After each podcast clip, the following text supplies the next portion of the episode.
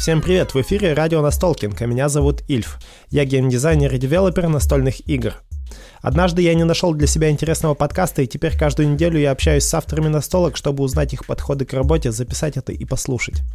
Для меня важно сыграть с автором вживую и сразу зафиксировать свежие мысли на этот счет. И тут сразу хочу извиниться за качество звука в этом выпуске. В процессе записи возникли небольшие неполадки. А в 13 выпуске радио Настолкинг мы вместе с Юрием Ямщиковым разберем по поездам и самолетам его игру «Фототур». Мы только что в нее сыграли, но даже если у вас не было такой возможности, вам все равно будет интересно послушать, как делаются настолки. Но сначала немного данных. Фототур — это семейная игра от 2 до 4 игроков от 8 лет. Выпустила игру издательство Тимошов в 2021 году. Юра, привет. Привет. Расскажи про фототур, о чем игра? В этой игре мы становимся путешественниками по России, ну, такими путешественниками-фотографами, которые берут задание сфотографировать ту или иную достопримечательность, э, приезжают на место, берут в аренду нужное оборудование и делают офигенный снимок. Ну, и если мы играем в продвинутом режиме, то мы еще соревнуемся в всяких конкурсах, кто больше там лучше и дальше наснимает определенного рода фотографии. То есть мы такие фотографы-путешественники, которые фотографируют фотографирует достопримечательности нашей необъятной родины. Игра на победные очки. Да, это Еврогейм, и он на победные очки. Скажи тогда еще, как это происходит механически. Ну, с точки зрения механик у нас есть э, три рынка. Рынок заказов, э, где мы берем карточки тех или иных достопримечательностей, которые нам надо снять. Рынок жетонов фототехники, которые нам позволяют сделать наши снимки лучше и тоже приносят дополнительные очки. И, наконец, рынок кубиков передвижения, на которых может быть э, возможность проехать на машине, на поезде и на самолете. И, соответственно, игроки выбирают что из этих действий совершить. Ну и, наконец, да, у них есть четвертое замечательное действие, это, собственно, сделать снимок, если они уже находятся в нужной локации. И, может быть, такой особенностью игры является то, что рынки обновляются не по раундам, рынки обновляются не сразу же после взятия, а рынки обновляются, когда они целиком истощены. И это дает некоторый уровень дополнительных решений, связанный с тем, что тебе вроде нужна эта последняя карта, но ты такой думаешь, вот я сейчас ее возьму, соперник получит большой выбор, а может быть я этого не хочу, может быть я хочу заплатить, там есть возможность заплатить картой или жетоном за обновление рынков и типа первым выбирать из самого большого, потому что в стратегическом режиме мы соревнуемся по тому, кто больше делает снимков в каком-то регионе, или кто больше разных регионов наснимает, кто больше там тех или иных жетонов использует, и, соответственно, очень важно иметь э, выбор. И здесь вот есть как раз дополнительный пласт решений, связанный с тем, давать ли сопернику большой выбор или потратиться, как по сути заплатить почти как заход, э, но получить максимальный выбор. Что, по-твоему, э, с опытом игры и придумывания этой игры, что больше дает эффекта? Мешать другим или пытаться сделать максимально э, как скомбинированные, максимально выгодные ходы для себя? Ну, тут зависит от того, а, в каком составе мы играем и насколько опытны соперники. То есть, условно говоря, если я играю с новичками, ну, я буду просто играть свою эффективность. А если я играю там с новичками и опытным соперником, то новичкам я явно мешать не буду. Угу. И здесь как раз вот игра разная при разном составе, при разном опыте игроков. И это то, что ну, мне как игроку в ней тоже нравится, потому что она, она разная. Там одна партия на другую похожа мало, не только за счет разных целей, но и во многом за счет того, с кем ты играешь. Ну, за счет разных целей, за счет разных карт, которые тебе выходят, э, на них есть свойства, на разных планшетах есть разные доп. действия, и это все тоже дает реиграбельность, но кроме этого реиграбельность дает то, что с разными людьми она играется по-разному. На разное количество игроков игра технически никак не меняется? А, нет, в данной версии там в американской там будет некоторые изменения, в российской версии все стабильно, И, ну, единственное, что меняется очки за цели, ты просто понимаешь, что если ты играешь вдвоем, то ты хотя бы второе место получишь, если ты хотя бы хоть что-то сделаешь в этом направлении. А если ты играешь четвером, то есть шанс, что по какой-то цели, скорее всего, даже э, по нескольким целям тебя обойдут, и ты вообще ничего не получишь. То есть меняется ценность целей. Мы не стали менять ценность целей в зависимости от числа игроков, потому что как будто бы это даже прикольно, что игра по-разному играется mm-hmm. на разное число игроков. Мы не стали ее делать абсолютно одинаковой в этом плане, и как будто бы это достаточно хорошо. Как у тебя появилась идея этой игры? Какой она была сначала?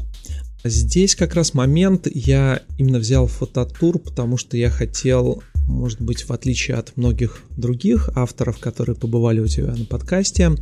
ну, за редким исключением, угу. по-моему, даже за одним исключением, эта игра заказная, и к ней заказчик, то есть Евгений Тимошов, mm-hmm. уже имел достаточно хорошее понимание, чего он хочет от игры, и, пожалуй, это был один из самых проработанных концептов, ну, один из самых проработанных ТЗ, которые я получал. Практически все, что он хотел, мы воплотили. Некоторые вещи, правда, в дополнении которая еще пока не вышла, но в целом э, там была отдельная тема отдельная механика, связанная с отдельной темой, я, наверное, пока не буду спойлерить, а, которая добавляет еще одно измерение в, в игру, mm-hmm. но в базовой игре оно казалось а, Начинаем копать немножко лишним. Вот, ну, не совсем, но начинаем копать, да. Если не секрет, как э, выглядела как раз вот э, ТЗ, как базовая идея выглядела? Ну, Евгений достаточно детально описал игру с точки зрения что мы делаем с, ну, с точки зрения темы. То есть мы должны делать съемку, мы должны использовать для этого фототехнику, мы должны передвигаться тремя разными способами. И вот все это уже было в базовой идее игры. Mm-hmm. А, мы кое-что меняли, естественно, там какие-то, ну, скажем так, это была все-таки задумка, то есть э, по ней нельзя было сразу взять и сесть играть, mm-hmm. и первый прототип, который был, он, э, естественно, несколько отличался от концепта, и, ну, в концепте просто не было как минимум какой-то информации, которая нужна была для первого прототипа.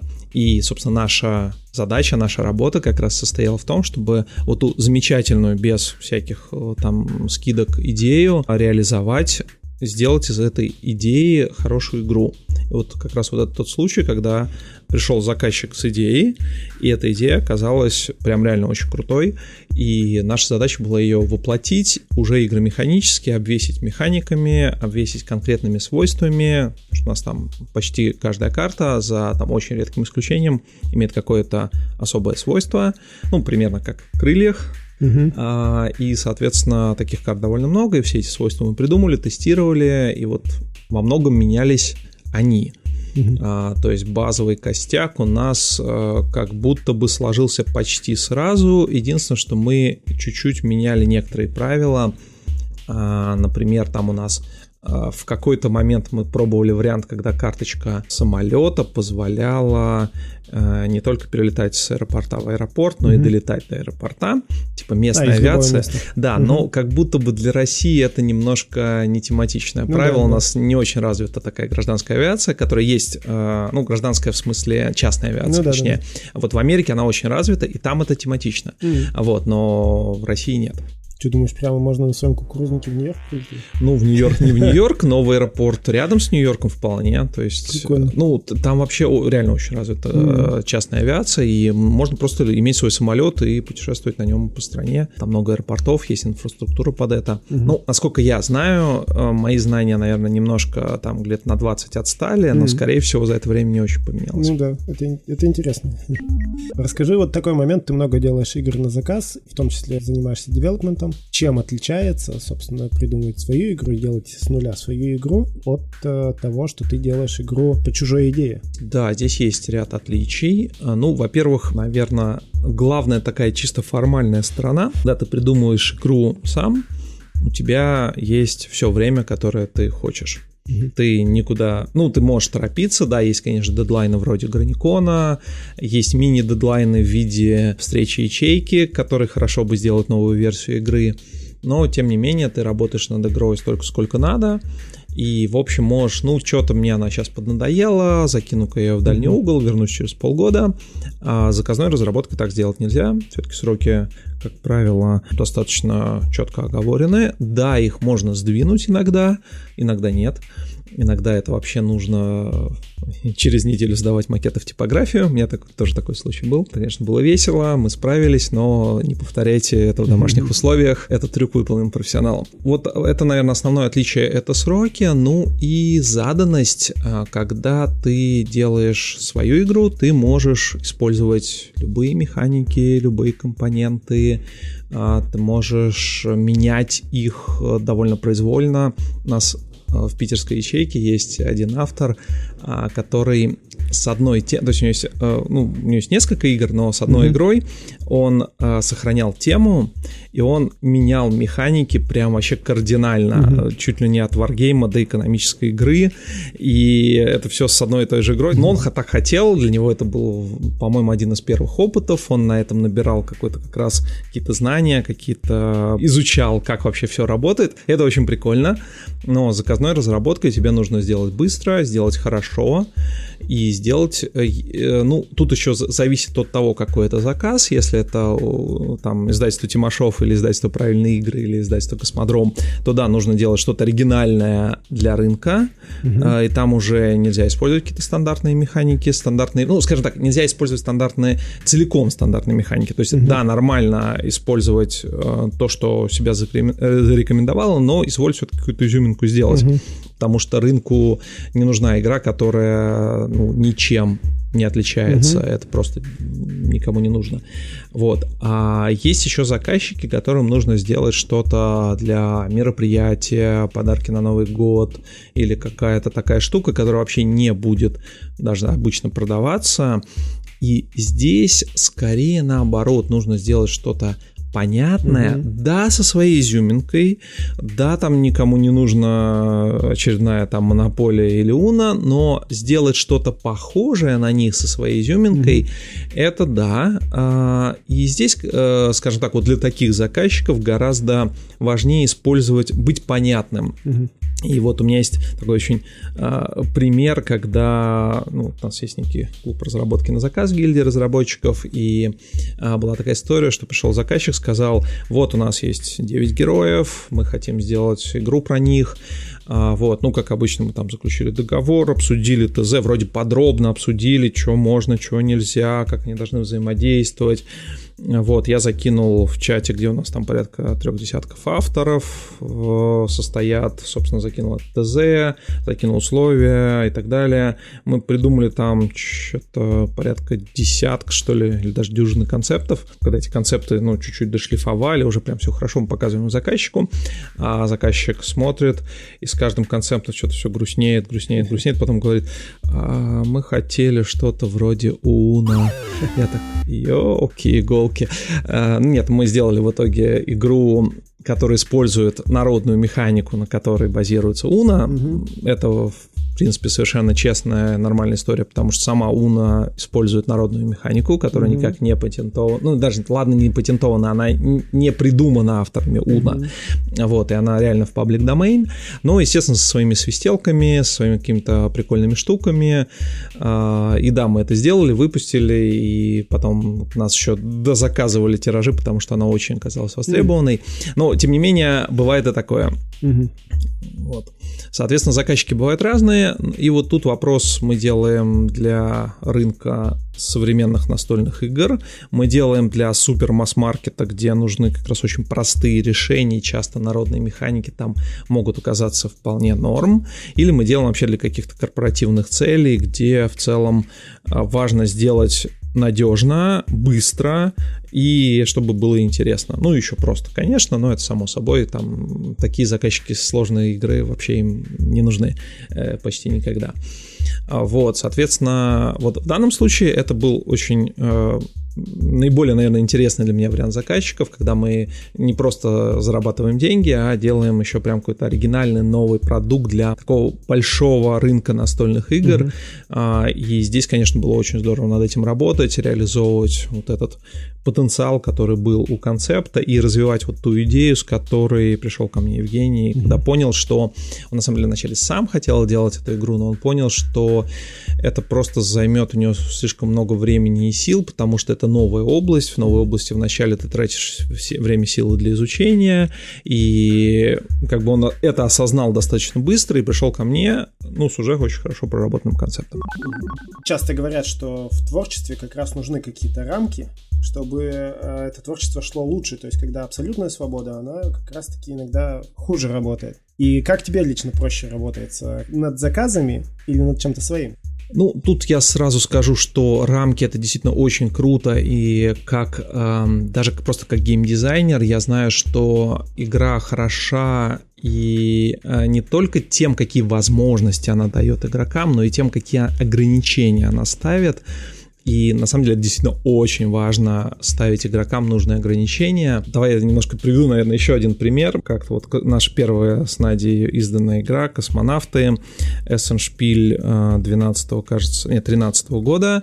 Я показываю эту игру на стенде, и показываю не только я, там есть еще пара демонстраторов, и мы там, ну, друг другу подменяем, и а, в какой-то момент э, там правила объяснял не я, но я подхожу, потому что что-то там я вижу не так, и отвечаю на какой-то вопрос, и вижу, что игроки явно совершают не то действие, которое можно. Там можно было вход ускоряться на э, как бы тратить три кубика на ускорение в ту или иную сторону. Я вижу, что люди выкладывают по 7. Я так, погодите, вы можете только 3. Они такие, м-м, игра внезапно стала стратегичной. И ограничение действительно очень важно. А, вот. Но это такой небольшой автоп, минутка геймдизайна. А что касается именно непосредственно вопроса и того, как вот мне как разработчику проще или сложнее работать с рамками. Любишь ли ты кризис еще и в творчестве? Скажем так, а, вообще рамки это часто не то, что меня сковывает, а то, на что я опираюсь. Угу. То есть мне сказали, так, чувак, игра будет с кубиками и картами. Я так, окей, хорошо. Все, думаем в эту сторону. Вот когда начинающий автор думает, у него просто какая-то идея в голову пришла, и он так, для этого мне нужно вот это, для этого мне нужно то. Это нормально, совершенно угу. нормально, я абсолютно таким же был. А сейчас я уже... Так, а, есть такая задача, есть я знаю по, по меньшей мере 20 способов ее реализовать. Давайте подумаем, какой из них подходит лучше. Mm-hmm. Вот, а если меня уже так сказали, вот здесь нельзя, вот делай именно так. Я уже так, окей, хорошо, сократили число вариантов, и теперь уже выбираем из, из меньшего числа. Как будто бы иногда это немножко проще, потому что... Меньше выбирать. Да, потому что, ну реально, у опытных авторов, э, вот, не знаю, мы там с Германом иногда обсуждаем какой-то проект, который сейчас делаем вместе, и, а, ну, можно сделать так. Он такой, ну, можно, а можно и вот так. Ну, можно, да. И мы такие, ну, да, можно так, можно сяк, можно я так. И вот нужно это все перебрать, подумать. И иногда ограничения в этом смысле ну, как-то, что ли, уменьшают время выбора и сокращают трудозатраты, как ни странно. Иногда, конечно, очень редко, но бывает, что ограничения прям тебя душат, и, э, но, как правило, большинство заказчиков, с которыми я работаю, достаточно адекватны для того, чтобы прислушаться и что-то поменять, и, как правило, что-то можно поменять. А, бывают изредка а, люди, которые, ну, так думают, что то, что они в детстве играли в монополию, делают их крутыми геймдизайнерами, а, и с ними иногда сложно спорить, но это прям единица. То есть mm-hmm. вот буквально у меня один-два таких заказчика было, и в остальном все очень классно, и можно действительно о чем-то договориться. Если какое-то ограничение прямо реально сильно мешает, и можно сделать лучше, если его убрать, как правило, мы обсуждаем это и убираем. Делая игры, там, под заказ или для себя, и ориентируясь не на корпоративные заказы, а mm-hmm. на именно на издание и тому подобное, ориентируешься ли ты на какие-то модные тенденции в современных играх? Скажем так, а, давай, может быть, отвечу чуть-чуть шире. Mm-hmm. А, вот когда там либо я подумал сделать игру какого-то вида, либо мне поступил заказ определенного рода, первое, что я начинаю, я играю в игры-референсы. Игры-референс — это либо игры на ту же тему, либо игры с той же механикой, ну, естественно, лучшие игры с той же механикой.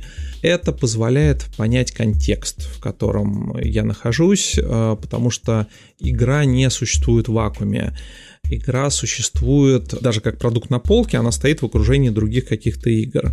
Она э, существует в воображении игроков, которые уже во что-то играли. Mm-hmm. Это, кстати, на самом деле супер важно, э, и это тоже надо очень хорошо понимать. И та игра, которая могла быть прямо открытием, не знаю, 20 лет назад, сейчас будет казаться унылой, скучной и так далее, потому что игроки уже, грубо говоря, уже прошли эту игру, им надо что-то новое, или в каком-то смысле уже появились какие-то новые механизмы, новые механики. Просто сейчас пример пришел. Э, есть Каруба, замечательная игра, не mm-hmm. карточная, которая вот исходная Каруба. Я уверен, что если бы ее выпустили на 5 лет позже, то она была бы Ролан Райтом. Mm-hmm. Я прям абсолютно в этом уверен, потому что Ролан Райт там ложится очень хорошо, и он избавляет совершенно дурацкого сетапа, когда ты берешь 39, кажется, жетонов и раскладываешь их mm-hmm. по порядку. А в Ролан Райте можно этого не делать, ну, там да. можно просто рисовать фигуру определенного вида. А, вот, а, то есть есть вот такие моменты, когда игры устаревают не всем, то есть есть куча игр, которым а, много лет, и они до сих пор хороши, но часть игр устаревают, и это один из факторов, почему надо смотреть. Устаревают они почему? Потому что уже во что-то поиграли, mm-hmm. потому что уже появились какие-то новые механики, и, грубо говоря, если люди говорят, там, эта игра такая же, как, не знаю, я сделал новый Манчкин, то возникает вопрос, а зачем людям новый Манчкин, если у них есть старый? Угу. А, и здесь надо как бы понимать, в каком контексте ты существуешь и что нового ты можешь предложить. Потому что, по большому счету, игрокам и издателям так как они хотят заработать, нужно, чтобы игра давала какой-то новый опыт. Угу. Это опыт может быть очень разного вида. Это иногда может быть э, то же самое, но только там в три раза быстрее, или то же самое, но в другом сеттинге. И этот сеттинг должен быть тематично поддержан механиками. А, но тем не менее это должен быть какой-то новый опыт. Угу. Там понятно, что э, таких вот прямо прорывах жанровых, там типа Доминиона, типа Ролан Райтов, они происходят не каждый год, и там даже не каждые два года, но тем не менее хоть какой-то, хоть в чем-то новый опыт игра должна давать, угу. и, собственно, в этом задача разработчика как раз во многом сделать э, так, чтобы игра этот опыт давала. Угу. Ну и раз уж мы разговариваем о разных играх, у меня тут есть вопрос от подписчика. Угу. Мальчик Басанк из Москвы задал вопрос. Кажется, я его знаю. Что, э, что ты считаешь своим Magnus Opus и где проходит грань между работой геймдизайнера и девелопера? Ох, а, ну, знаков... Ну, у меня было несколько знаковых игр. Я, наверное, все-таки одной ограничиться не могу. То есть для меня, конечно, была знаковая самая первая игра, ну, как у любого, наверное, разработчика, первая игра это, это вау, mm-hmm. первая, ну, первая изданная игра. Mm-hmm. Понятно, что э, так-то игры я еще в школе придумывал, и, в общем, пожалуй, не все из них я готов был бы показать сейчас. А, вот, ну, космонавты, которые, конечно, при том еще сразу были изданы за рубежом, это прям, знаешь, я так просто там уже существовал в тот момент какая-то тусовка разработчиков, там Макс Трофименко, там вот остальная туса, меня так сразу туда приняли, так, чувак, ты крут, вот. Я, кстати, потом посмотрел, кажется, это первая игра российского автора, которая была издана сразу на Западе. Угу. А, именно российского, потому что мафия это все-таки игра советского человека. Угу. Со времен мафии как будто бы это первая. А, она была сразу издана в Португалии. Я в Эссене ее показывал. Ты знаешь, такой сразу, а, когда ты демонстрируешь игру, которую вот ты недавно придумал, вот она красиво нарисована. Есть люди, которые ее в нее играют, ее покупают, ее обсуждают. Это, блин, это очень здорово. Это, конечно, дает а, такие большие эмоции впечатления, поэтому вот чисто эмоционально, конечно, космонавты у меня прям очень сильно отложились. А, из таких еще игр это, наверное, «Стальная арена». А, это такой, наверное, если я не путаю, мой первый изданный соло-проект. До этого мы с Надей Пинкрат много чего делали. Это тоже был интересный опыт, и он такой очень мальчиковый. То есть, если мы с Надей делали что-то такое более добрая, семейная. Угу. Мне хотелось лязга стали и всего остального. Кажется, это тоже получилось. И, наверное, такой тоже знаковой игрой является, конечно, карманный детектив, потому угу. что все-таки игра, которая продана чудовищными тиражами там в 15 э, или 16 уже даже регионов мира. Это прям очень здорово. Это тоже такой опыт, который ну, как-то поднимает самооценку, дает уверенность в себе. Ну и, может быть, еще все-таки, да, вот тот же фототур я отметил бы как игру, которая прям... Мне очень понравилась вот такая работа, когда есть внятное понимание, чего ты хочешь. Ну, в смысле, вот ко мне приходит mm-hmm. заказчик, он понимает, какого рода игру он хочет, он понимает игры, он понимает рынок, э, и он как бы не хочет делать что-то очень примитивное для супер масс-маркет, он хочет делать что-то для таких нормальных игроков. Ну, я без претензий, я mm-hmm. понимаю, что масс-маркет это хорошо, там, на самом деле, денег гораздо больше, чем в нашем уютном гиковском мирке. А, но, тем не менее, делать игры, в которые самому играть тоже очень интересно, которые достаточно комплексные, это тоже гораздо приятнее. Вот. И, наверное, еще одной знаковой игрой является эволюция волшебных тварей. А, для меня это, знаешь, вот что-то из такого, из моей геймдизайнерской молодости, когда вот было издательство «Правильные игры», mm-hmm. которое, в отличие от большинства остальных российских издателей, а, практически не занималось локализациями, издавала только российских авторов, mm-hmm. и за это им огромнейший респект. И э, для меня это было, ну, тоже это были одни из первых игр, там, там зелеварение, эволюция, какие-то вот другие их игры, это тоже я теперь вместе с, там, с Мачиным, с Туловским общаюсь на равных, мы там делаем вместе какой-то классный продукт. И, опять же, эволюция, которую тоже я играл на заре своей увлечения современными настолками и делать новую версию ее, притом делать так, что, чтобы она была современной, чтобы она понравилась современным игрокам, чтобы она понравилась гикам вроде меня. А, это прям очень здорово, и это тоже такой вот пример как бы заказной вроде бы игры, но которая, ну, по сути, примерно как было бы, если бы я ее придумывал с, э, с нуля, при том, что вот как раз в «Эволюцию волшебных тварей» мне дали колоссальную свободу, и вот в данном случае я, как бы, у меня были ограничения только то, что это должна быть все-таки эволюция, а, то есть там базовая механика уже задана, а дальше а, делай, что хочешь. И здесь, как мне кажется, удалось сделать игру, которая может понравиться как тем, кому старая эволюция нравилась, так и тем, кому она, ну, по каким-то причинам не зашла. Там, в общем, есть вполне известные, угу. ну, не то чтобы проблемы, но, скажем так, факторы, которые ограничивают целевую угу. аудиторию, там, какая-нибудь агрессивность или то, что у тебя э, ты создавал, создавал существо, а его взяли и съели. Ну и немножко кратко, потому что мы это уже uh-huh. на самом деле uh-huh. более подробно обсудили до этого, о том, э, о разнице между автором и девелопером между автором и девелопером. Ну, э, девелопер, он однозначно, у него уже есть э, что-то в начале, а, то есть у него есть какая-то основа. А, при этом дальнейший процесс, ну, есть, есть такой нюанс. Мои игры почти никогда не девелопили без меня. Угу. Поэтому я на самом деле скорее расстраиваюсь по этому поводу. Я угу. бы очень хотел, э, как тот же Женя Петров, выдавать угу. идеи, дальше делайте с ними что хотите. Потому что придумывать идеи я реально умею иногда очень быстро. Там вот надо было там какому-нибудь тендеру или конкурсу что-то сочинить. Так, сели, сделали, хороший концепт, угу. он выиграл. А, так бывает. Вот. Но, тем не менее, для меня, в общем-то, я занимаюсь примерно э, тем же самым для игр, которые я сам придумал. Я сам занимаюсь, по сути, их девелопментом, mm-hmm. поэтому для меня это процесс достаточно родственный.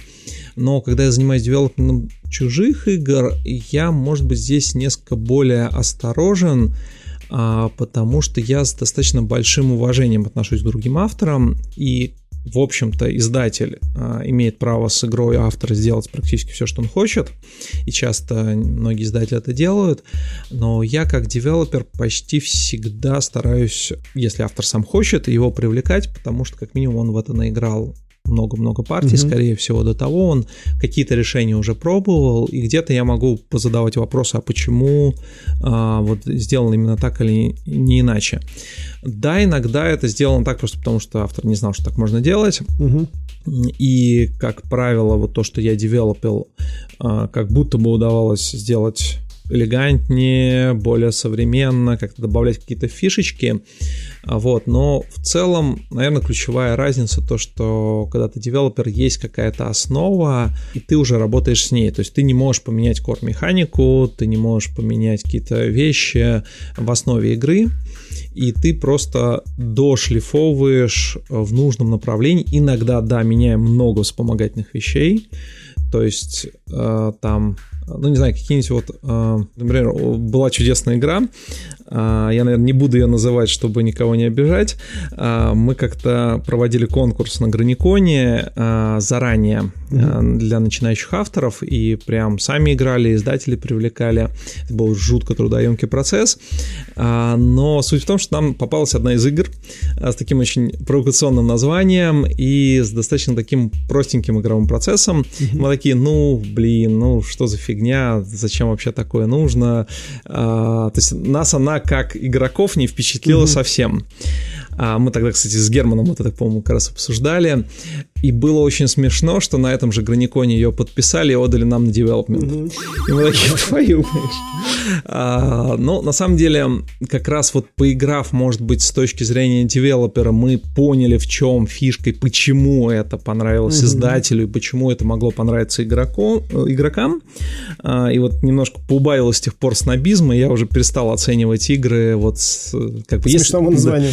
Ну, даже не то, что по названию, скорее, да, там по названию, по игровому процессу, который может быть для меня, как вот для такого гика бородатого, слишком простоват, потому что даже в прост, очень в простых решениях как раз иногда кроется своя элегантность, своя красота, своя прелесть, а, вот, и а, вот это, это просто было прям ре, реально забавно, когда мы вот это обсуждали, и это же прям нам mm-hmm. пришло, ну, как кажется, вот там как раз а, в том виде, в котором оно пришло, издатель наворотил довольно много а, более комплексных вещей, угу. которые, как показалось, там были лишние, и вот первое, что мы сделали, мы просто это все убрали, mm-hmm. и уже как бы провели фазу э, упрощения, потом немножко еще усложнили и добавили какие-то механики, которые вроде как сделали игру лучше при примерно той же элегантности, которая она была в начале, и добавили чуть больше выбора, потому что mm-hmm. вот это та вещь, которой я прям очень заморочен, и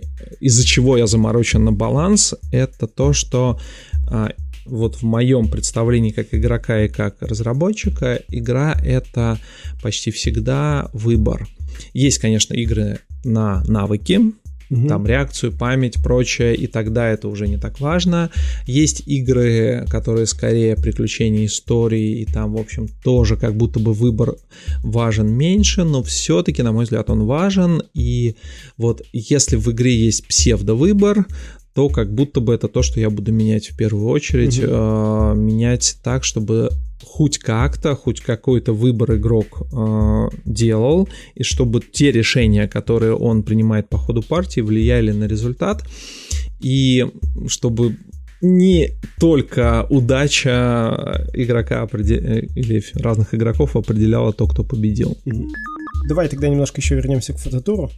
Там как раз выбора очень а, много. И на первый взгляд, когда, а, по крайней мере, ты рассказываешь правила, кажется, что выбор из трех разных плоскостей, жетоны, кубики, карты, это очень много и как будто выглядит массивно, но при этом игра играется супер быстро и очень динамично. Как вам удалось достичь такого эффекта? Потому что я участвую в а, тестах этой игры, помню, что так было не всегда.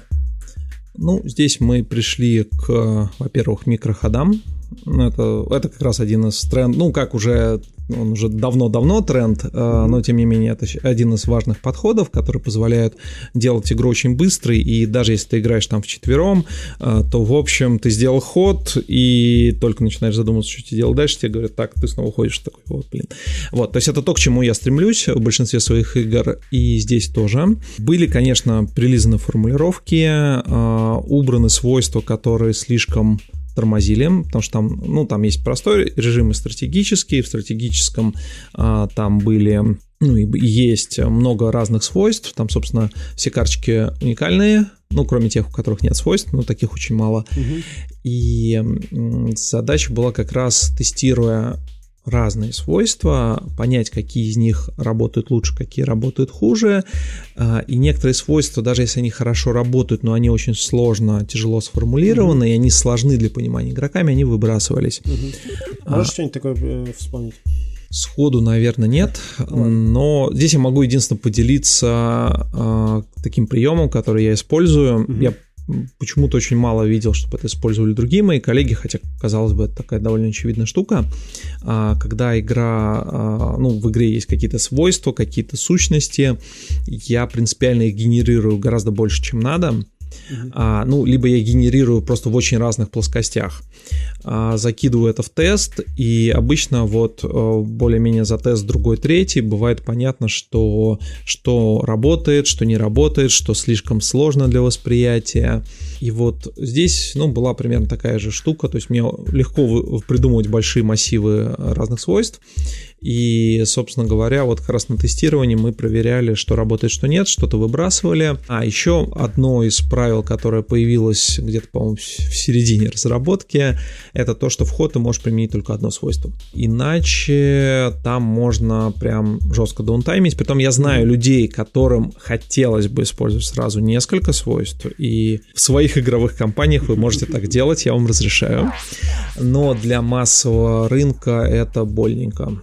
То mm-hmm. есть э, это приводит к даунтайму, потому что ты хочешь сделать наиболее эффективный ход, а если ты можешь использовать несколько, ты их начинаешь думать, как же это скомбинировать, чтобы это э, было максимально эффективно. Ну, да. И это приводит к даунтайму, это нарушает динамику, и от этого мы, к сожалению, отказались. Хотя мне самому тоже нравится делать комбо-бомбы. Угу. Вот, но здесь ты делаешь комбы как бы растянутыми во времени. То есть ты сделал это для того, чтобы сделать то, чтобы потом сделать это. Собственно, здесь как раз основной э, процесс разработки заключался в том, что э, мы вот выбирали те свойства, которые лучше оставить, определяли ценность свойств, потому что они, конечно, неравнозначны, какие-то цене, какие-то, наоборот, э, редко используются. Есть, во-первых, есть частота использования и есть э, эффективность свойства, то есть мы за обоими этими параметрами следили, вот, и расставляли их так, ну и давали им внутреннюю там стоимость, ну вот это непосредственно даже не мы, это именно я делал, а баланс это моя часть работы, а, собственно, здесь как раз вот было очень важно понять, какие свойства сколько стоят, чтобы а, все-таки победитель определялся не тем, кому повезло взять лучшую карточку, угу. а тем, кто как лучше смог использовать и смог собрать какой-то набор, и, который лучше работает. Наверное, как-то вот это в основном менялось по ходу партии. Там э, чуть-чуть менялись э, с, там, сколько ты можешь проехать по железной дороге, там какие-то вот такие мелкие угу. циферки менялись, но это тоже больше относится к балансу, э, чтобы не было, что вот какая-то, что там машина всегда лучше железной дороги, кроме очень редких-редких случаев. Вот мы это все настраивали, и чтобы наоборот тоже не было. Забавный еще момент. В начале перелетов было сопоставимое количество с остальными но потом мы сделали их меньше, потому что, с одной стороны, не нужны реже, а с другой стороны, это повышает их ценность. Ну, вообще, ты можешь перелететь с одного конца края до другого, mm-hmm. это очень круто, но для того, чтобы это применить, э, нужно определенные условия. То есть mm-hmm. ты должен оказаться в городе с аэропортом, ты должен, тебе нужно, должно быть в город либо с другим аэропортом, либо где-то рядом, mm-hmm. и либо у тебя должно быть свойство, которое позволяет после перелета сразу там проехать. И как здесь э, получается, что это более узкая область применения, и этот кубик нужен реже. И тот факт, что он, э, ну, чтобы не было такого, что вот в нашей партии mm-hmm. нас, несмотря на то, что у нас выпадали самолеты, не было такого, что фу, опять тут кучу самолетов, они не нужны. Вот, чтобы этого добиться, мы как раз сделали, что они э, и выпадают реже, и воспринимаются как более ценное что-то. Вот какие-то такие вещи мы э, девелопили в core механике, ну, как бы в таком, в основе, даже mm-hmm. не core механика, это скорее просто э, центральный движок игры, вот, и настраивали цифры. Вот основная работа была с этим связана. Mm-hmm. При этом от первого прототипа там, в общем, вот менялись какие-то такие вещи, и сама основа игрового процесса была описана, хотя и не реализована mm-hmm. как раз Евгением, вот, и то, как мы ее реализовали, ну, практически сразу заработало как надо, дальше мы уже настраивали детали. Mm-hmm. А ты сейчас сказал интересную вещь, что у вас в команде э, балансом занимаешься ты. Насколько я знаю, ты по образованию инженер, точное мышление. Конечно, мы все понимаем, что для геймдизайна это очень полезные э, навыки. А не было ли такого, что тебе это мешало? Да, как ни странно, есть э, ряд жанров, в которых мне как раз немножко тяжелее из-за этого, потому что я, я математичен, и, э, ну, то есть у меня математическое мышление, и то, что я думаю само собой разумеющееся, ну, в смысле, mm-hmm. ну вот тут же прид- продумать вот это, это же, ну, просто же нет. Для большинства игроков нет. А, то есть в этом иногда проблема, что то, что ты считаешь очевидным, не является таковым для игроков. Это касается, кстати, не только вот э, таких вещей, когда ты, ну, типа слишком математично мыслишь, mm-hmm. остальные нет, поэтому это на- надо учитывать и делать поправку. Это может касаться знаний. А, ты знаешь какую-то область, mm-hmm. ну вот, не знаю, там разбираешься а, в миграции птиц, mm-hmm. какие-то вещи для тебя само собой разумеющиеся, а какие такие э, нет не очевидно. Очень-очень важный принцип, когда вы разрабатываете игру, проверяйте, что то, что для вас очевидно, является таковым для вашей целевой аудитории. Mm-hmm. Очень часто это не так. И ты не, не можешь себя положить в коробку с каждой игрой, поэтому тебя не будет, когда игроки будут в это играть. Mm-hmm. Это тоже надо учитывать, что ты не сможешь им транслировать какой-то взгляд. Ты сможешь попытаться это как-то через правила, через какие-то тексты, но все-таки нет. Может быть, я закину еще один такой важный поинт, что игроки играют не в ту игру, которую ты придумал, они играют в то свое представление mm-hmm. о твоей игре, которое они смогли подчеркнуть из правил. И очень упрощает вход в игру использование common knowledge, вот каких-то общих вещей, которые действительно известны всем. Угу. То есть, э, ну, я не знаю, условно, рыцарь — это тяжело вооруженный, он, соответственно, должен быть бронирован. Это как угу. бы вещь, которая подразумевается. Ну, да. Если почему-то в твоей игре рыцарь э, бегает быстрее, чем пехотинец, и... Ну, не, окей, быстрее, чем какая-нибудь легкая кавалерия, вот, а, или он там, например, э, внезапно стреляет. Угу. Это как раз вещи, которые для игроков контринтуитивные, и это будет входить в противоречие с их опытом и будет усложнять им вход в игру угу. и усложнять построение вот этой интеллектуальной модели игры, вот, вот этой ну, умственной модели игры, а, в которую на самом деле играют игроки, угу. а не в то, что вы там напридумали. Ну и тогда сразу посоветую что-нибудь э, нашим слушателям поиграть интересное. Что, по твоему мнению, должен сыграть каждый геймдизайнер? Ну, я бы не сказал, что... Тут, очень, понимаешь, очень зависит от жанра. А, то есть есть игры, которые важны, знаковые для жанра. Угу. И вот э, если ты не собираешься делать, например, э, стратегии, то тебе не надо играть в серп. Но если ты собираешься... Ну, окей, если ты не собираешься делать евро, то тебе не надо играть в фельда. Но если ты собираешься делать евро еврогеймы, то, ну, познакомься с классикой. Угу. С, сыграй, кстати, в тот же серп, это на самом деле, несмотря на то, что гибридность все-таки это ближе к еврогейму, угу. там очень э, такой евровый э, внутренний движок. Прям очень стоит поиграть в игры Фельда. Э, почти все являются, ну, в своем роде произведением искусства. Да, там к некоторым есть вопросы, некоторые не все любят, но вот из его, ну, таких самых известных игр, наверное, почти все это просто такой state of art геймдизайна, из которого прям надо учиться, как надо делать комплексные евро, если mm-hmm. Вы собираетесь делать такие. А, вот, если говорить про геймдизайн в среднем, то я бы, наверное, выбрал как раз тот самый серп. А, несмотря на то, что, да, а, я встречал мнение, что серп выстрелил, потому что он очень красиво оформлен, а на самом деле он очень классен с точки зрения именно геймдизайна. Это, кстати, еще одна такая современная фишечка, что там не очень заморачивались балансом, что меня скорее расстраивает. И там потом было много фиксов, какие-то запрещенные комбинации и прочее. Но с точки зрения фана от игрового процесса, а, как будто он дает его очень много. И еще один момент, может быть, который я подцеплю, в, ну, просто при, пример серпа очень это наглядно показывает, там это просто явно. А, но что я очень редко встречаю как бы в обсуждениях, а, вообще в евро очень хороший прием — это давать игрокам какие-то действия и делать их парными.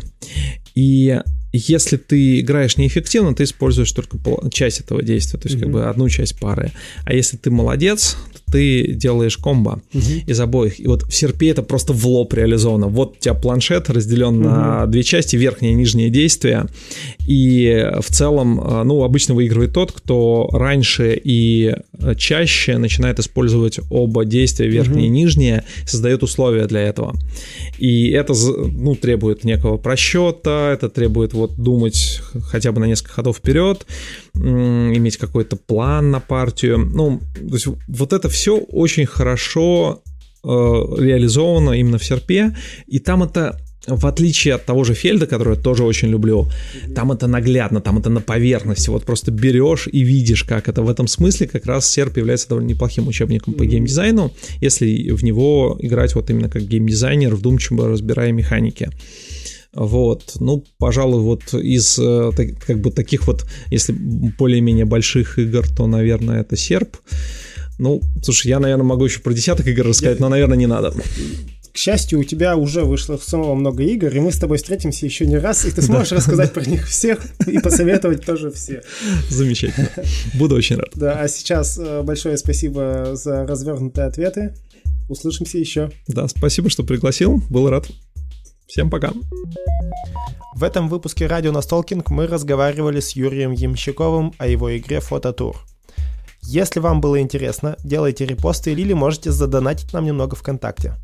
Подписаться на радио Настолкинг можно на всех основных площадках для подкастов, а также вступайте в сообщество Настолкинг ВКонтакте и Телеграме.